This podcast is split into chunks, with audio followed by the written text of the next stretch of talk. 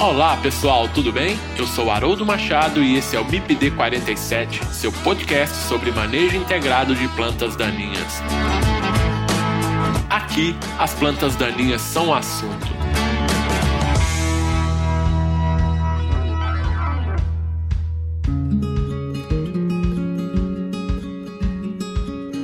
Pessoal, quem quiser interagir com o MIPD 47 pode fazer isso através do Instagram MIPD47, nos mandando directs.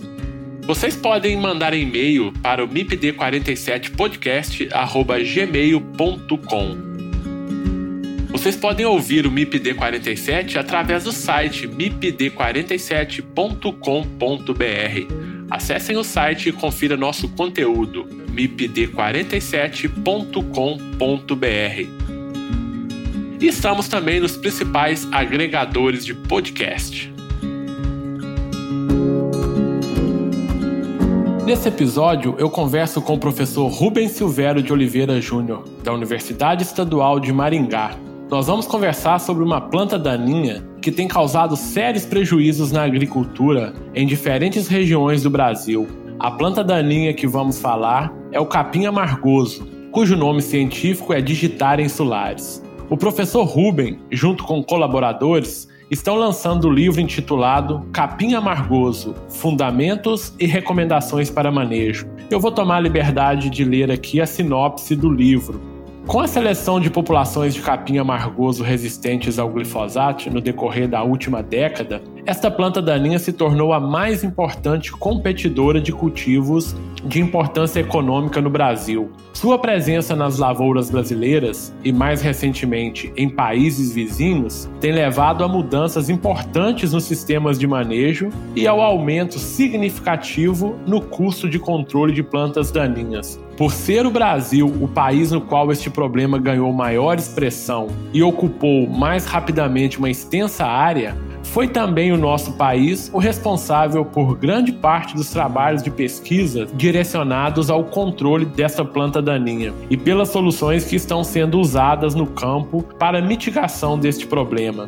A presente obra apresenta um sumário dos estudos e das contribuições de grupos de pesquisas brasileiros da área de ciência das plantas daninhas. Quer saber mais sobre o capim amargoso? Ouça esse episódio do MIPD 47. Ele está muito legal.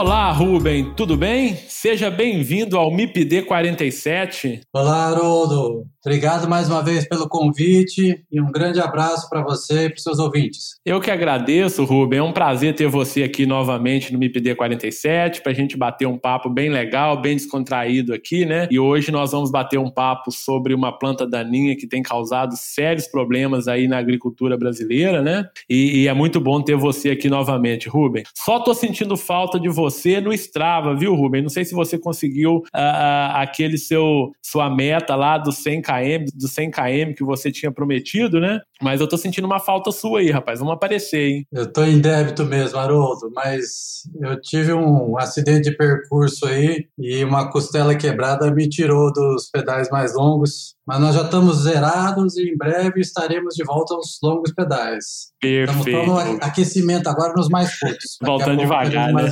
Voltando devagar. Sim. Mas perfeito, Rubem. Daqui a pouco você está de volta aí no Strava. A gente vai te acompanhar. Rubem, mas eu sei que você está parado um pouquinho, de ter uma diminuída nos pedais, mas nas atividades, né, da, com plantas daninhas, elas estão aí a, a todo vapor, né? E, e, recentemente agora você lançou um livro, né, junto com a equipe, né, sobre é, manejo do, do capim amargoso, né, é, que é uma planta bem problemática aí. E nós vamos falar sobre essa planta daninha, nós vamos falar sobre esse livro, né, que você lançou aqui nesse episódio de hoje. Só que para a gente começar, Rubem, eu queria que você falasse, né, para os nossos ouvintes, né, para quem não conhece ainda, é, o que, que, é o capim amargoso, Rubem? Olha, Haroldo, é, para nós que trabalhamos na área de ciência das plantas daninhas, o capim amargoso hoje é um, é um personagem, né? Porque É uma planta que virou um problema no, no Brasil inteiro ah, e que é difícil de controlar por algumas características únicas dela, né? E uma coisa que é bem interessante também, que ele é um problema, embora exista capim amargoso em outros países, o, o problema do capim amargoso resistente a herbicidas, que é o que nós temos aqui no Brasil, é um problema que bem particular das áreas de produção do Brasil, né? Então é uma coisa que a gente hoje tem que lidar em qualquer área de produção de grãos que a gente vai no país. Perfeito, Rubens. E na verdade, eu, eu acho que eu vou até um pouquinho a mais aí, né? Você falou na produção de grãos, eu vou colocar um pouquinho a mais aí, seja também na questão da produção da celulose também, que é uma área bem importante, né? Eucalipto e pinos hoje têm muitos problemas, né? Com, com, com capim amargoso também. Né? Algumas áreas de cultura, culturas perenes, né? Se a gente pegar citros, e aí, principalmente na região de São Paulo, é, o café em algumas regiões de Minas, né, Rubem? Essa planta daninha também, ela tem, tem causado sérios problemas, né? Também, Haroldo. O capim amargoso é uma planta que se dispersa muito fácil, né? Que tem uma capacidade de ocupar áreas muito fácil. Então, nessas culturas perenes, que são culturas que normalmente você tem menos entradas, né, para mexer no solo, para cultivos, você tem um ambiente para ela se instalar, né? Porque ela é uma planta perene, então ela acaba chegando e se instalando nessas áreas também. Ô, ô Ruben, então só para quem não conhece a planta, né, aqui que está nos ouvindo, né, vou passar só umas características dela aqui para os nossos ouvintes. Então, a, a, o capim amargoso é uma planta, né, da família das, das poáceas, né? A gente chama ali, provavelmente das gramíneas, né? E ela possui aí, essas plantas possuem o porte herbáceo e ereto, são plantas perenes, como você já disse, e ela tem uma característica bem interessante que é a capacidade de formar touceiras, né? E é também uma planta é, que possui a capacidade também de formar os rizomas, E daí também algumas características inerentes a essa dificuldade de controle dessa espécie. E apresenta colmos né, é, estriados, e aí as plantas podem é, chegar a uma altura aí de 50 a, a 100 centímetros. Né? Então, assim, essa, esse é o biotipo né, da, da, da planta de capim amargoso. E, e aí, Rubem, eu já quero também que a gente dar uma iniciada aqui nessa conversa, falar um pouco sobre o livro, né?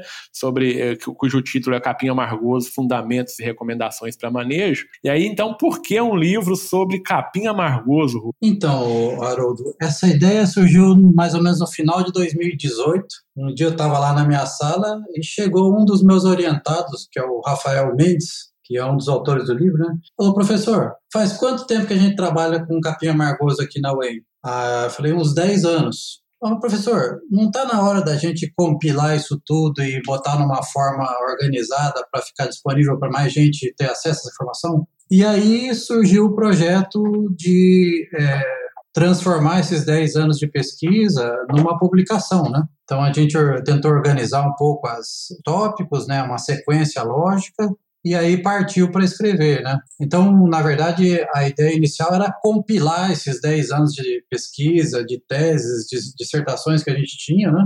Num material que fosse interessante. E aí, é, como tinha um volume grande de informações, a gente resolveu é, abrir um pouco a abrangência, trazer resultados de outros pesquisadores, de outros locais, de outras contribuições importantes e fazer um livro, né? E acho que, é, no final das contas, uh, esse objetivo foi cumprido, né, de compilar 10 anos de trabalho e trazer numa forma que fosse acessível para mais gente, né? tanto estudantes, quanto agrônomos, quanto profissionais que, que não são da área de plantas daninhas, para ter uma referência, né? Porque, mais uma vez, esse problema é um problema que, embora tenha o primeiro caso de, resistência no Paraguai, o problema do amargoso ele se disseminou realmente no Brasil. Então, a gente precisa é, desenvolver nossas próprias técnicas, as nossas próprias pesquisas, as nossas próprias soluções para esse problema. Não é o tipo do problema que você consegue importar soluções e adaptá-las né,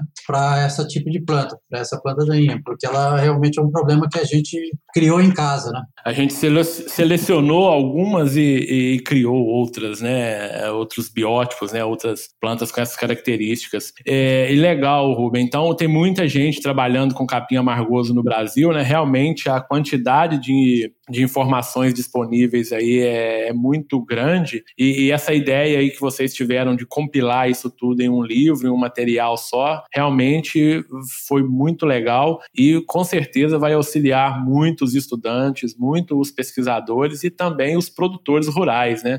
Porque é, esse livro tem uma pegada prática também, né? Com resultados aplicados, né? Então isso, isso vai auxiliar muito. E, e como que foi pensado, Rubem, a questão dos capítulos que vocês distribuíram esses assuntos aí dentro, dentro do livro? Bom, Haroldo, o livro está dividido em sete capítulos, né? O primeiro fala rapidinho sobre o histórico e a importância do capim amargoso. No segundo, a gente já fala da parte da biologia da planta daninha, né? E, e quais são as implicações desses aspectos da biologia do capim amargoso que tem implicação importante para o manejo dela, né? Daí, no terceiro capítulo, a gente é, mostra como surgiu o problema de resistência, primeiro a glifosato, né? E depois, mais recentemente, alguns outros herbicidas, né? É, que são usados para o manejo do amargoso. Depois, no quarto capítulo, a gente fala sobre controle químico, né? O que, que tem hoje de herbicida registrado para essa planta daninha, quais são resultados de pesquisa que a gente tem que são, digamos assim, bons resultados, mas que às vezes não tem suporte de registro ainda para produto.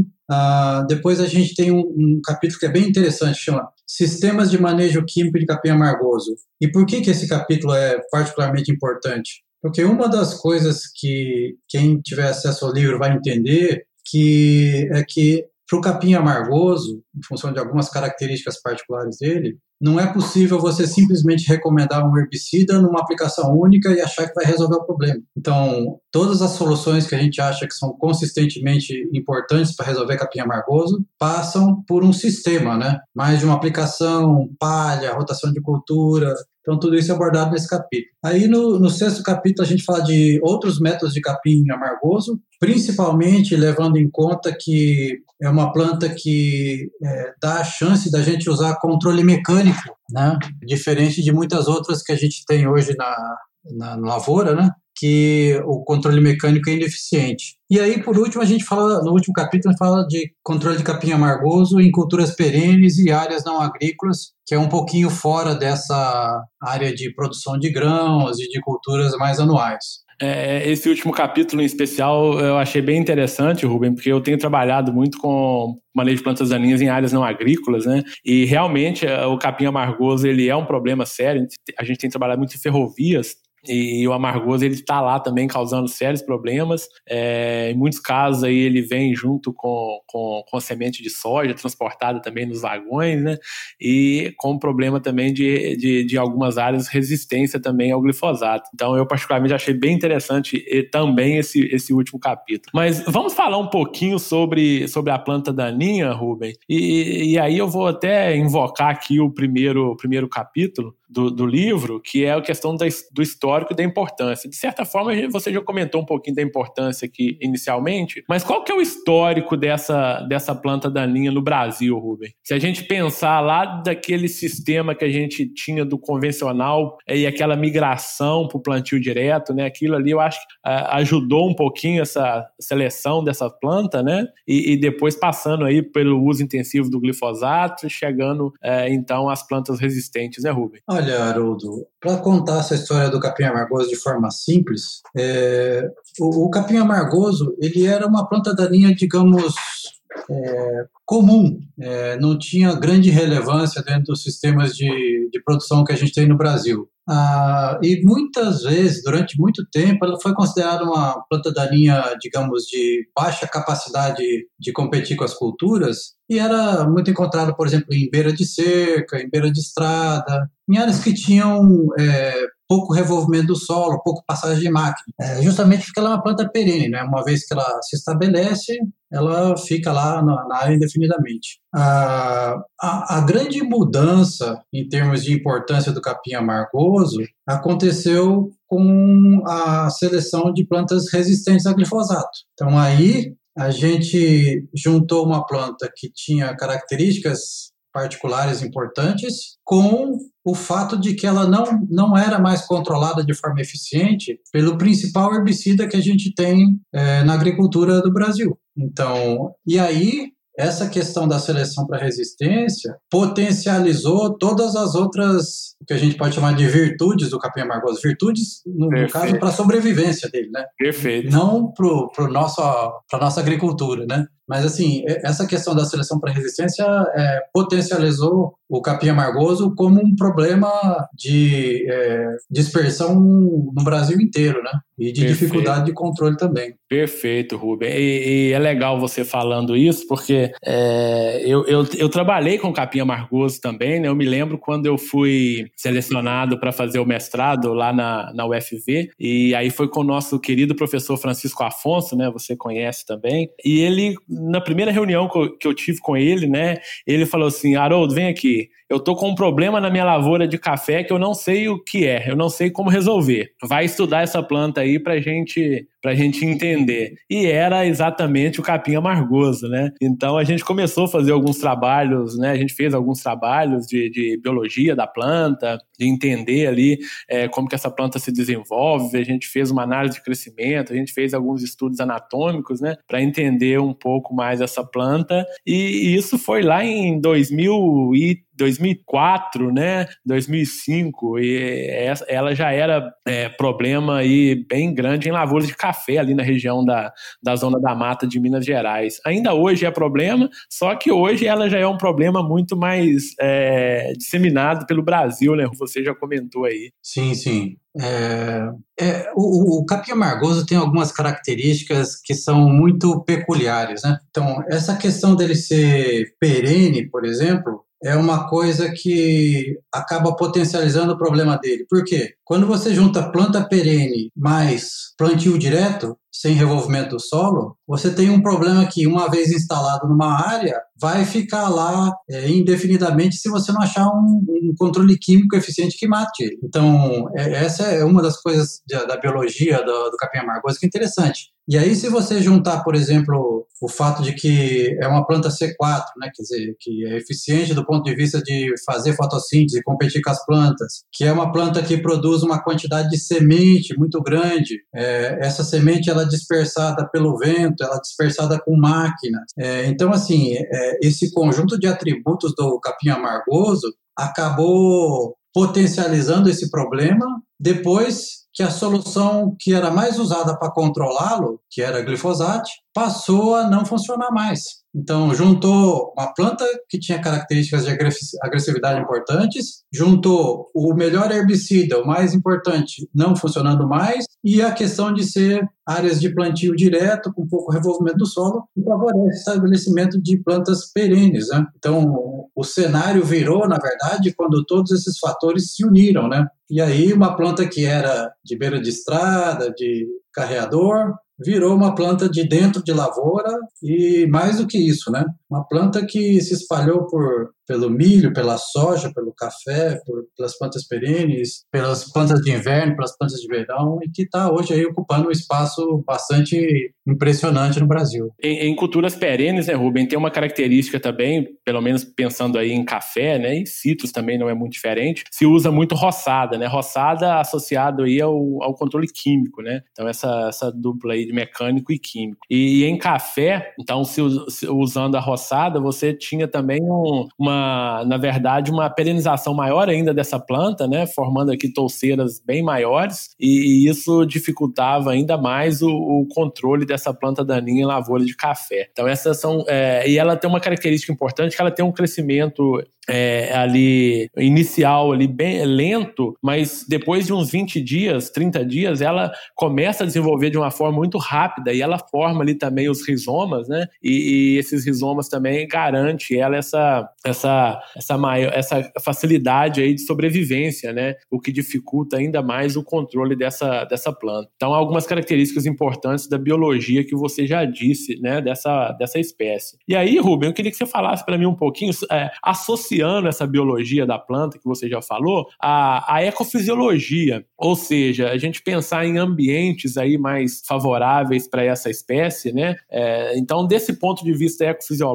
aí, como que a gente, é, como que essa planta ela está, uh, quais as características que ela precisa ou as condições mais favoráveis para ela se desenvolver? Então, Haroldo, quando a gente começou com o problema de capim amargoso resistente a glifosato aqui no Paraná em 2008, é, nos dois, três anos seguintes, a gente viu uma dispersão bem rápida aqui, no, saindo do oeste do Paraná para o norte do Paraná, sul do MS, oeste de São Paulo, sul de Minas, numa área que é, digamos assim, uma área quente e relativamente úmida, né? Não é muito úmida, mas no inverno, mas é uma área que chove bem. É, só que, assim, uma coisa que a gente não via no começo da dispersão do amargoso era, por exemplo, vê-lo em áreas mais frias. Por exemplo, se você pegar o Paraná aqui, o sul do Paraná é mais frio que aqui o norte oeste do estado, né? Então a gente via as áreas de infestação crescendo aqui no norte, no oeste, mas a gente ia para Cascavel, Guarapuava, sul do Paraná ou para Ponta Grossa,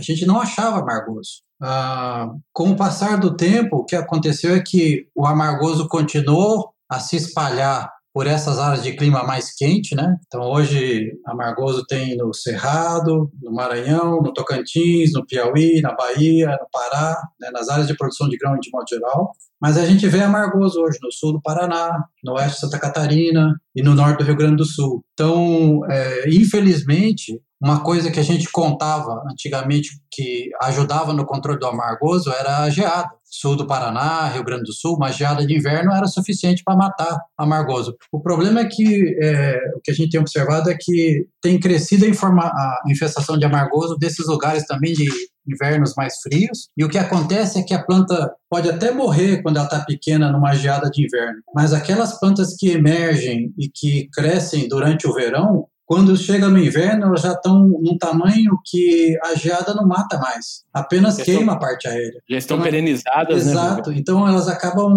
é, se perpetuando porque elas já estão com tamanho grande, né? É, então, é, esse é curioso porque é uma gramínea, uma espécie C4, a gente espera que ela se adapte apenas a climas mais quentes, né? Mas ela tem mostrado uma, uma capacidade de adaptação interessante. E hoje, o, o Haroldo, para resumir essa história, é, na verdade, o que o amargoso precisa para emergir é um pouco de umidade. Se tiver um pouco de umidade, seja no, no inverno, seja no verão, vai emergir, né? E aí, uma vez que ele está emergido é, e ele cresce, é, ele passa a acumular é, reserva dos rizomas e aí que ele entolcera e vira uma planta de controle bastante complicado. Aquela, aquela história de que ele precisa de 35 graus aí de temperatura média para poder germinar, né, Rubem? Já foi por água abaixo, né? Como se diz na, na gíria em Minas Gerais, né? É, é, é o, que, como o que acontece, o que acontece, Haroldo, é que assim, é, se você comparar 35 com 20, você vai ter maior germinação dele a 35. Mas o fato é que 20 ou 15 graus de temperatura não inviabiliza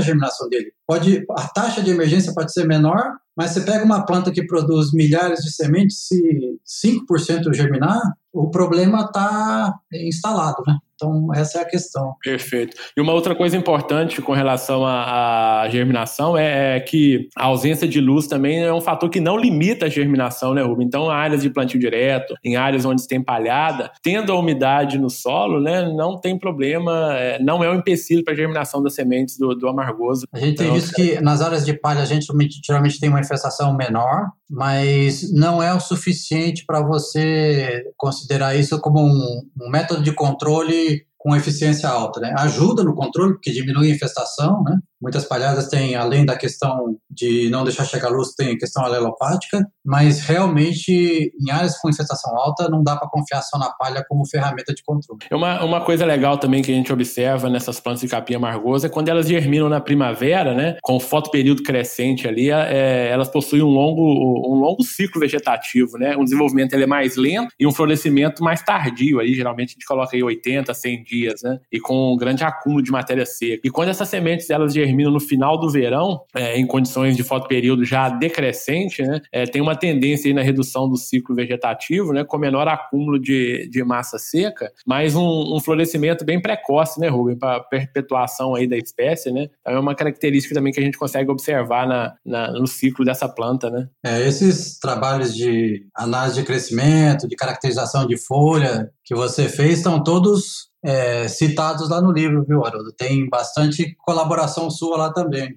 Ah, nossa, de toda a equipe, né, Rubem? O professor Francisco Afonso tem uma grande, sim, uma sim. grande relevância nesse, nesse ponto aí também. Ô, Rubem, então uma outra pergunta, né? De certa forma você já, já surfou por ela aí. É, quando que o capim amargoso ele passou a ser problema? Então, Haroldo, o grande, a grande mudança de tratamento do amargoso realmente começou com a resistência a glifosato. Então, o primeiro caso de resistência a glifosato aconteceu para essa planta da linha aconteceu em 2005 no Paraguai né? É, mais ou menos a uns 300 quilômetros da fronteira ali com o Brasil. Três anos depois, em 2008, é, o Fernando Adegas, da Embrapa Soja, foi chamado ali em Guaíra para ver uma área lá que tinha plantas que não morriam com glifosato, gramíneas, né? E era a primeira infestação de capim amargoso recente a glifosato que a gente teve notícia no Brasil. Foi curioso porque nesse mesmo ano, dois, final de 2008, começo de 2009, o Dr. Marcelo Nicolai,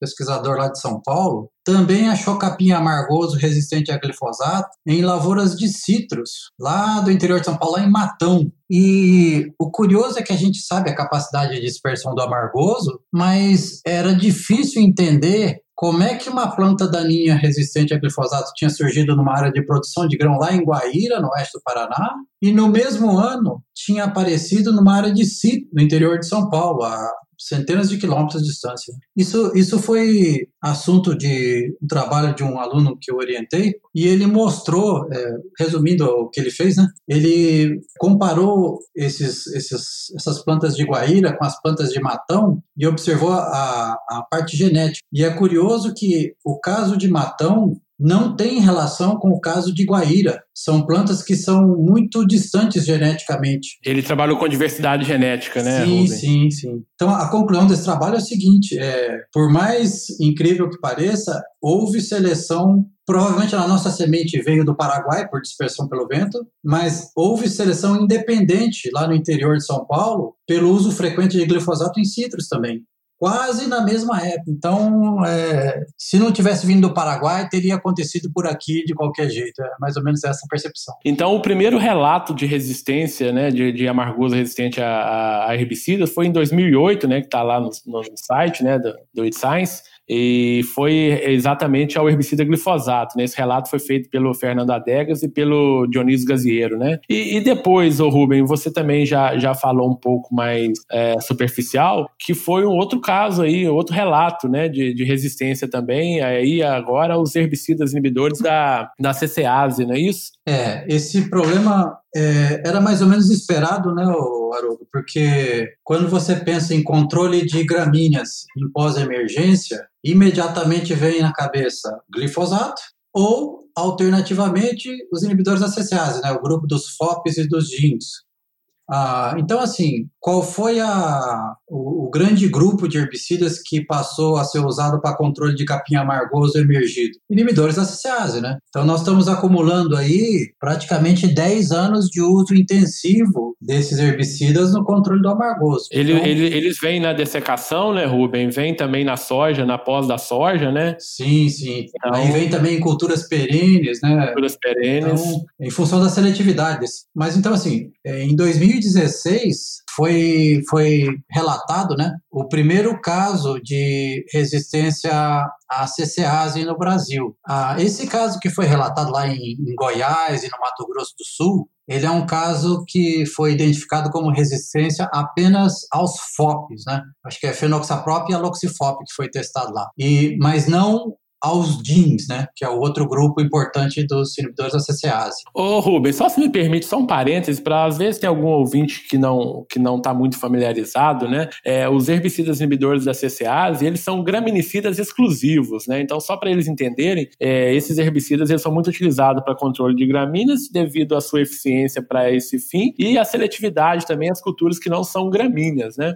então daí o grande uso dele em culturas perenes, não gramíneas, e também na cultura da soja, né? Só esse parênteses para os nossos ouvintes entenderem melhor. Não, exato. É, são produtos que se caracterizam por serem muito específicos é, no controle de gramíneas e muito seletivos nas folhas largas de modo geral. Né? Então, a, o uso intensivo desses inibidores da CCase por 10 anos é, levou a esse primeiro caso de é, seleção para resistência à CCase. A, a gente não tem ainda Haroldo, é, relatos de resistência aos jeans, né, o cletodin, por exemplo. Mas essa é uma, uma preocupação que a gente tem mais ou menos é, agendada, porque é uma questão de seleção natural. Dez anos usando os mesmos herbicidas, a tendência é levar a seleção também para resistência a jeans. E, e, e, só, só, só complementando, Rubens, se me permite, né, para os nossos ouvintes também, que o DIN, é, eles são herbicidas também graminicidas do mesmo mecanismo de ação, só de grupo químico diferente, né? Só para contextualizar. É, mas tem uma coisa engraçada que pode ficar para um outro dia para a gente conversar, mas assim, na maioria das vezes que aparece resistência aos FOPs, é, você tem que checar se é não, resistente ou não para DIN. Mas quando aparece resistência para os DINs, é porque o FOP já foi para o bueiro também. Então, é o primeiro. Né? É assunto para é outro primeiro. dia, porque você envolve Perfeito, perfeito. Mas, mas a, última, a última questão sobre esse assunto, Haroldo, de resistência é o seguinte: uma coisa que nos preocupa muito é a possibilidade de ter não só populações de capim amargoso resistente à CCase, porque esse, esse foi o caso descrito lá em, em Goiás e no Mato Grosso do Sul. Resistência apenas à CCase, né, ao SWAP mas a preocupação nossa é que a gente possa caminhar para um cenário em que a gente tenha resistência múltipla a inibidores da CCase e ao glifosato. Essa era a minha próxima pergunta que eu ia fazer para você, Rubem. Como que você é, visualiza esse cenário aí, por favor? Não, esse é, um, esse é um cenário que nos preocupa porque a gente não tem boas alternativas de controle de gramíneas em pós-emergência é, e realmente a gente não vê assim no curto prazo grandes alternativas. E aí nós vamos ter que voltar é, ou a revolver o solo, né, é, fazer controle mecânico, ou a admitir que para esse tipo de planta nós vamos ter que trabalhar com sistemas de manejo e não mais com é, soluções isoladas como um herbicida que resolve tudo, né? Não vai ser esse o cenário que a gente vai ter que enfrentar. Que eu acho que é o que é o mais, é, é, acho que o mais óbvio aí, né, Rubem? Essa essa questão do, manejo. Ô, ô, Rubem, de certa forma você falou uma frase lá no início que chamou minha atenção. O capim amargoso, ele é uma planta muito competitiva ou não? Ô, Amargo, ô, Haroldo, tem, tem dados interessantes da capacidade de competição do amargoso, né? Tem, por exemplo, um trabalho lá da Embrapa Soja mostrando que uma planta por metro quadrado é suficiente para decrescer a produção de soja em 234 quilos por hectare, ou, ou, seja, em quatro sacos por hectare. Uma planta por metro quadrado, não é uma densidade alta. É muito comum de acontecer. Né? É, tem trabalhos lá do Guilherme Braz, de Rio Verde, mostrando que uma infestação com, digamos aí, com umas de 6 a 8 plantas por metro quadrado é capaz de reduzir entre 40% e 80% a produtividade da soja. 80% de redução para sorgo, é, e assim vai. Quer dizer, cê, é, dá para imaginar o tamanho do desconforto que essa planta causa, sem contar, Haroldo, que se você tiver uma área que realmente você não conseguiu controlar o amargoso, né, na soja, por exemplo, você vai ter dificuldades, inclusive, para colher essa soja lá na frente, porque ela entolcera, ela vai gerar impureza maior, vai gerar umidade maior, e vai provocar um, um estrago na sua colhedora razoável e considerável, né? Vai embuchar, vai dar, causar sérios problemas aí, certamente, Ruben. Ô, ô Ruben, e aí eu te faço uma outra pergunta. É, você falou que o capim amargoso ele está hoje distribuído, né, amplamente distribuído no, no país. Ele já era mais comum na região aí do sudeste, do nordeste, né, centro-oeste. Ele está migrando agora para a região mais para o sul do país, né, de forma geral. Mas esses biótipos resistentes, Ruben, ele acompanha também todo esse mapa ou, ou a gente tem esse problema mais localizado? Não, Haroldo, o problema de resistência está se disseminando com a mesma velocidade. Então a gente tem, é, eu tive recentemente no Rio Grande do Sul, a infestação no Rio Grande do Sul há uns 3, 4 anos atrás começou na, na beirada das rodovias que vão que ligam o norte do, do Rio Grande do Sul, que é a área de produção é, de grãos mais forte, com o porto. Então você via na beirada das estradas, é, onde começou as infestações, provavelmente com sacaria, com coisa que cai de caminhão, e depois entrou para dentro das lavouras. Né? É, também tive ano passado na região mais nova de grãos do Brasil, lá no Mato Piba, lá, é, achamos amargoso resistente, por exemplo, no Pará, achamos em, perto de Teresina, né? Que é um lugar extremamente seco, né? É, em Balsas do Maranhão, em Redenção lá no Pará. É, em todos esses lugares a gente achou infestações importantes com amargoso resistente já. Então a disseminação dele é bem rápida e atingiu bastante essas áreas novas também. Uma, uma, uma desconfiança, né, Haroldo? A gente não tem como provar isso categoricamente, né? Mas a dispersão do amargoso para essas áreas, principalmente do Cerrado e do Mato Piba, a gente tem a impressão que tem muito a ver com trânsito de máquinas, né? especialmente as máquinas para colheita, porque é, não sei se você sabe, mas tem dois municípios aqui do Paraná, Cascavel e Londrina, que são os municípios do Brasil da onde sai mais colhedora de aluguel para o resto do Brasil inteiro. Não sabia desse detalhe, Rubens. Então, eu sei, eu sei que o trânsito, eu sei que o trânsito de máquinas, né, agrícolas pelo país é muito intenso, né, mas eu não sabia de, dessa especificidade. Então, né, você vê, nós temos culpa no cartório aqui no Paraná, porque o Paraná as áreas de Amargoso e Restante começaram aqui, e Cascavel e Londrina e Maringá, de onde eu estou, também não é diferente, né? Tem um grande fluxo de máquinas, máquinas de colheita saem alugadas daqui quando acaba a colheita, vão para o MS, depois vão para o Mato Grosso e depois migram lá para o Mato Piba, né? Então, o fluxo dessas máquinas com certeza contribuiu na dispersão do amargoso pelo Brasil também. Então, realmente, o problema ele, ele está generalizado aí no país, né? Ô, ô Rubem, tá, já que o problema existe, né, tem a questão da, da, da resistência, esse capim, ele realmente está infestando essas áreas agrícolas, áreas não agrícolas, né? Produção de grãos, produção de cultura aí em culturas perenes, em arbóreas, na silvicultura. Mas vamos lá, e para controlar essa planta daninha, Rubem? Vamos ao que interessa, né? O produtor está tá louco para saber sobre isso. Como controlar, quais os principais métodos de controles aí é, utilizado no capim amargoso? Bom, Haroldo, é, a gente tem, digamos assim, coisas que se complementam quando a gente fala de controle, né? Então, por exemplo, você tem ferramentas de, de controle mecânico que podem entrar no sistema. Você tem herbicidas de pré e de pós-emergência que podem entrar no sistema. Você tem a questão de palha que ajuda, mas assim, a mensagem que a gente tem feito sempre quando a gente fala de capim amargoso é que não tem aquela bala de prata, né? Aquele herbicida que naquela dose vai acabar com o seu problema de amargoso. Isso é ilusão. Quem promete isso para o agricultor está prometendo uma falácia, né?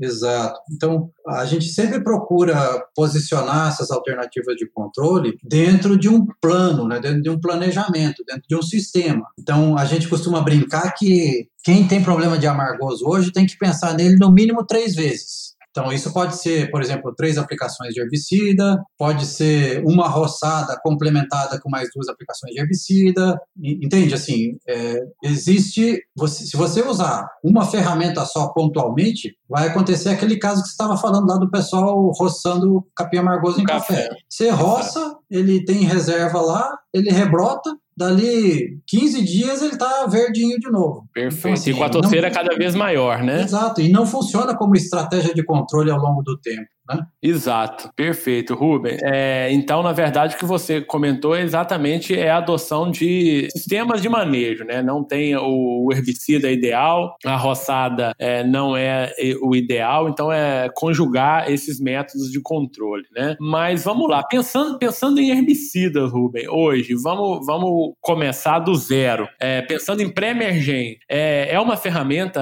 uh, utilizada aí, uma, é uma opção viável, e obviamente que a gente tem falando em pré-emergência, a gente tem que colocar uma cultura no meio, né? Porque não tem como falar em pré-emergência se a gente não falar aí na cultura. Vamos pensar na, nas duas principais aí, soja e milho. Nesses dois sistemas, tem opção de pré-emergentes? Sim, sim. Bom, Haroldo, a gente só tem que pensar o seguinte, né? O melhor pré-emergente que a gente tiver não vai valer de nada se a gente tiver planta emergida na área. Né? Então, assim, é uma coisa que eu repito com frequência, mas às vezes as pessoas não entendem muito. É, só faz sentido você usar pré-emergente enquanto os seus pós-emergentes ainda estão funcionando, não é? Depois que a gente tiver resistência para todos os pós-emergentes, o pré-emergente não vai ter grande utilidade. Então, eu, eu, sempre falo porque essas questões de resistência a glifosato, associadas, vão continuar crescendo. Se a gente não passar a usar é, os pré-emergentes dentro dos nossos sistemas, nós vamos ficar na mão muito rápido. É, mas deixa eu exemplificar o meu raciocínio. Então eu falei assim de sistema, certo? E falei que em cada sistemas, cada sistema bom para o controle do amargoso, você vai ter que pensar nele três vezes. Então vamos, vamos pensar no seguinte: nós estamos na entre safra e eu estou falando de controle de amargoso já entorcerado na área. Um sistema que pode funcionar bem é ter duas aplicações sequenciais na dessecação depois você planta e aí você guarda a terceira aplicação do herbicida lá para pós-emergência quando ele rebrotar. Então esse é um sistema com três é, intervenções. Nessa época, agora como fez um, um final de entre safra agora muito quente e muito seco, muitos agricultores falam assim, olha, é, eu não consigo fazer duas aplicações de dessecação, porque no dia que chover eu quero entrar dessecando e vou plantar em seguida. Eu não posso esperar 10, 15 dias. Então, aí entra, Haroldo, aquela outra possibilidade do controle mecânico. Numa época quente e seca, não é bom aplicar herbicida, mas você pode fazer uma roçada. A, a roçada faz parte do sistema como a, a primeira intervenção, desde que você, na rebrota do amargoso, venha com uma segunda aplicação que é um herbicida. Daí, aí você pode entrar plantando no limpo e esperar a terceira intervenção lá para pós-emergência. Então, assim, ó,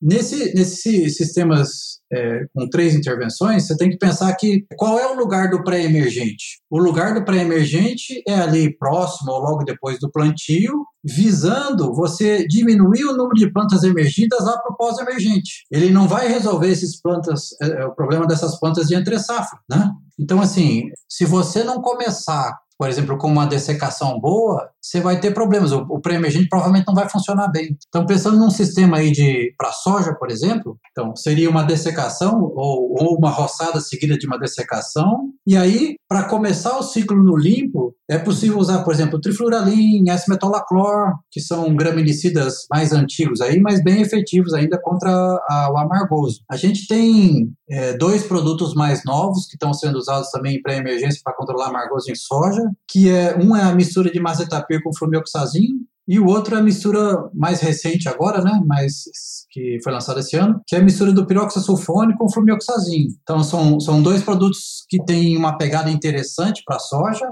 tem esse efeito de controle inicial bem evidente para a sementeira, mas eles não vão ter efeito sobre aquele rebrote daquelas toceiras lá da dessecação que, que não foram bem controladas. Então, precisa começar com uma dessecação bem feita e depois o pré-emergente entra nesse contexto de você reduzir a sementeira dentro do ciclo da, da soja daí, né? Tudo começa na dessecação, né? A gente já, já falou isso aqui algumas vezes, né? A dessecação bem feita, ela é fundamental para o sucesso do manejo da planta daninha depois lá dentro da lavoura, né? Que é onde é, o, é, é a fase mais difícil de se manejar a planta daninha quando a cultura já está estabelecida, né? Então você tem uma, uma menor disponibilidade de herbicidas, tem o problema da sensibilidade da, da cultura ao determinado herbicida. Então, realmente, pensar numa dessecação bem, bem feita é primordial aí no sucesso da, da lavoura, né? E, e quando a gente pensa, Rubem, dentro da, da cultura, né? Para soja, nós temos ali os, os ACCAs, né, que podem ser utilizados e são utilizados para controle do amargoso. Quando a gente pensa, por exemplo, em milho, quais seriam essas opções? Porque o ACCase, ele já, uh, já deixa de ser uma ferramenta, né? Pensando no milho que ainda não é tolerante. É, no milho, até fiquei devendo essa resposta para você na pergunta, né? No milho, a gente tem um menor número de opções para controle para emergência, até porque você quer controlar uma gramínea numa, dentro de uma cultura que também é gramínea. Né? É, o que a gente tem utilizado hoje para pré-emergência em milho é basicamente trifluralin e S-metolaclor, os dois são seletivos para milho, e está chegando no mercado agora o piroxasulfone também, que também é seletivo para o milho, né? que é uma alternativa interessante aí. Agora, quando se fala de controle em pós-emergência no milho, é bem mais complicado do que a soja. Por quê? Porque na soja, o capim amargoso é uma gramínea presente numa lavoura que é folha larga. No milho, é uma planta daninha gramínea numa cultura gramínea, né? Então é muito difícil você ter um herbicida que seja efetivo no capim amargoso e não afete o milho, né? O, o que a gente tem de melhor resultado hoje dos herbicidas que são seletivos para o milho são misturas com mesotrione, mas não dão o mesmo controle que os inibidores associados dão e só tem efetividade com plantas bem pequenas, normalmente planta de semente, planta de toceira não fica bom. Uma, uma alternativa interessante interessante, Haroldo, que é possível que a gente tenha a partir do próximo ano, é, é o milho em list, porque uma das características do milho em list é que ele é tolerante aos herbicidas FOPs, né? Então, Exato. no milho soma-se, em list... Soma-se o 2,4-D, soma-se o glifosato, soma o glufosinato de amônio e agora os ACCAs também, né, Sim, Então, talvez para o milho em list seja possível usar principalmente o aloxifop, que é a alternativa mais interessante aí para pós-emergência entre os FOPs, né? É, dentro do ciclo do milho. Mas, como eu diria, né? É, nós vamos só vamos nós, nós temos que entender que isso vai ser um nicho de mercado, porque a maioria da área de milho é suscetível a esses herbicidas, né? Ô, ô Rubem, e passando um pouquinho pelas culturas perenes, quais as opções que a gente tem aí? É, vamos pensar eucalipto, vamos pensar citros, vamos pensar uh, pinos, né? O que, que a gente tem aí de, de opções pós-emergentes nessas culturas? Olha, nós não vamos escapar muito de inibidores da CCase, seja para citros, seja para café, seja para outras perenes, né? Pinos, eucalipto, em função da seletividade desses produtos para as espécies de folhas largas, né? Tem alguma coisa, digamos assim, de, de novo que pode ser também discutido e é o Indaziflan, né? Indaziflan é um produto novo que foi lançado no mercado aí há uns três anos é, pela, pela Bayer e ele é um produto que tem um controle residual bem longo, mas ele é, portanto, um pré-emergente, ele não é para pós-emergência, né? E, e, ele é um produto que foi direcionado para esse nicho aí, né, de culturas perenes, para café, citros, várias frutíferas, né, maçã, uva, é, coco. E tem tido também um trabalho com ele para espécies arbóreas nativas também, Rubem. A gente tem sim, trabalhado sim. aqui também. Para espécies perenes, né? Então, assim, e a gente já trabalhou com ele em Amargoso, dá um controle residual muito interessante, muito bacana, mas a questão é que para as culturas anuais ele tem pouca seletividade, né? Então ele está sendo mais direcionado para essas culturas perenes ou para cana é, num mercado mais aí de controle residual mais consistente para cana, né? Mas, mas é possível que venha a ser uma alternativa interessante, viu, Haroldo? Principalmente para as perenes aí que precisam começar no limpo e ter períodos longos de controle residual. Ele tem algumas coisas que a gente precisa entender melhor, né, Rubem? Ele tem um residual longo, ele tem uma movimentação de perfil do solo também que a gente tem que entender ele um pouco melhor, né? E, ô, ô Rubem, e também em áreas não agrícolas, né? A gente tem visto também a importância dos ACCAs, né? Então, a gente tem visto aí os NAs, né, que são os herbicidas não agrícolas, e a gente já está vendo ali um ACCase ali disponível, né, exatamente para poder controlar essas plantas daninhas aí, principalmente em rodovias, né, e ferrovias, como você já, já disse, né? Sim, então, a são... gente, é, além desses aí, Haroldo, a gente tem uma, alguma experiência em pinos e eucalipto, principalmente em pinos aqui no sul do Paraná, com o imazapir, dando um controle, sim, aceitável, não é excepcional, não é igual um inibidor da CCase, mas assim, controle importante em pós-emergência e com residual bem consistente. Né? Para algumas espécies dessas perentes aí pode ser uma alternativa também. Perfeito. Em áreas não agrícolas, Imazapia é o segundo mais utilizado, né? Bom, Rubem, é, então já deu para gente ter uma ideia, né, da importância, né, para os nossos ouvintes aí terem uma ideia da importância dessa planta daninha. E aí já está justificado, então, uh, o livro, né, que você está lançando. Mas vamos voltar um pouquinho no livro. Então, você, esse livro já está disponível, Rubem? Como que está? Onde Sim, que é... os nossos ouvintes conseguem o livro? Haroldo, a gente fez um acordo com o pessoal lá da livraria da UFV é, para distribuir o livro por lá, né? Então, o livro está disponível nos canais que a pessoal da UFV atende, né? Então, se o pessoal aí, alguém tiver interessado, se colocar no Google Livraria UFV ou Editora UFV, cai direto no site lá. E lá eles têm vários canais, eles têm Facebook, Instagram,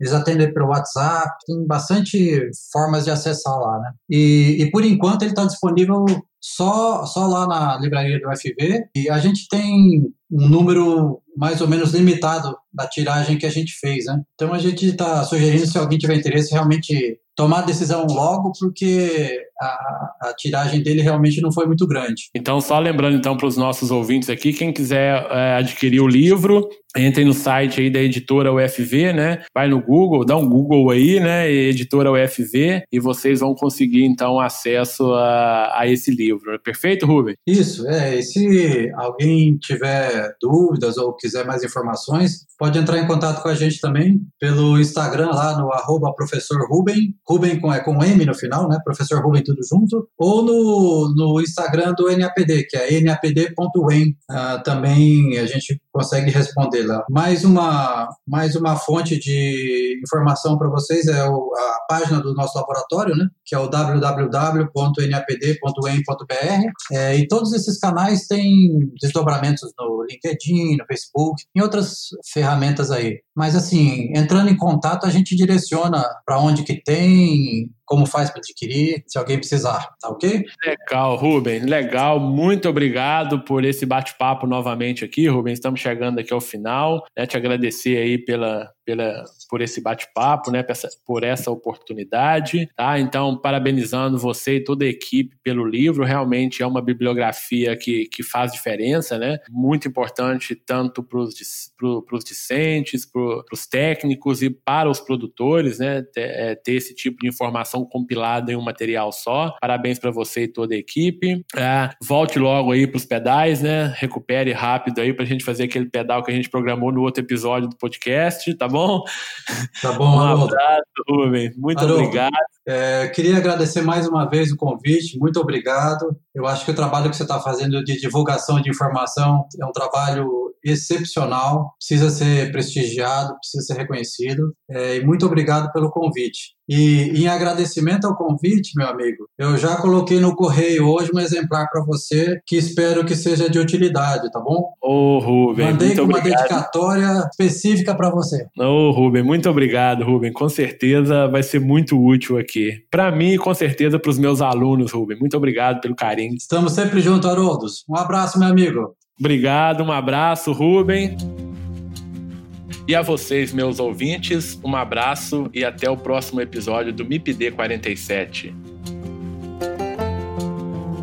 Lembrando que quem quiser interagir com o MIPD 47 pode mandar e-mail para o mipd47podcast@gmail.com e também pode interagir através do Instagram MIPD47. Acessem o site e confira todos os nossos episódios mipd47.com.br. Este podcast foi editado por Felipe Mux